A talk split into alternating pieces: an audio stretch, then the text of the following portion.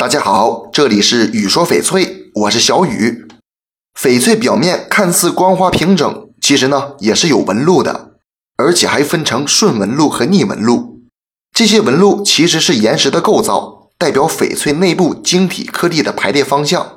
翡翠原石是在低温高压的地壳下缓慢形成的，在这种高压下呀，翡翠内部的柱状矿物就会沿压力最小的方向生长。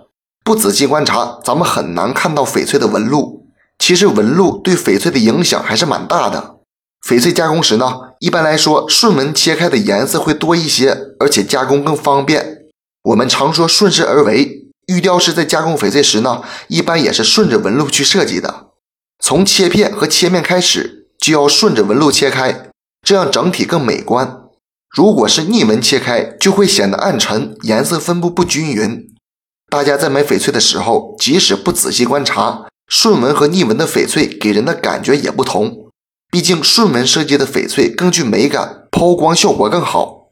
另一方面来说，逆纹翡翠看着更真实，因此这两种切法也是各有利弊。无论顺纹还是逆纹，都是天然石纹，对人体无害。一些翡翠上会有其他纹路，比如裂纹和酸蚀纹。裂纹是翡翠开裂的痕迹，有可能是天然裂。也有可能是加工过程中造成的成品裂，无论是天然裂还是成品裂，都对翡翠的牢固性有很大的影响，不值钱的。仔细观察翡翠，如果表面有网状纹的话，那很可能是酸蚀纹，就是翡翠经过强酸强碱处理留下的痕迹，叫做避火翡翠。长期佩戴会影响人体的健康。这期节目就给大家讲到这里了。小雨呢，每天都会在朋友圈更新精美、性价比高的翡翠。如果你想了解更多翡翠知识或者翡翠鉴定，我都可以帮到你。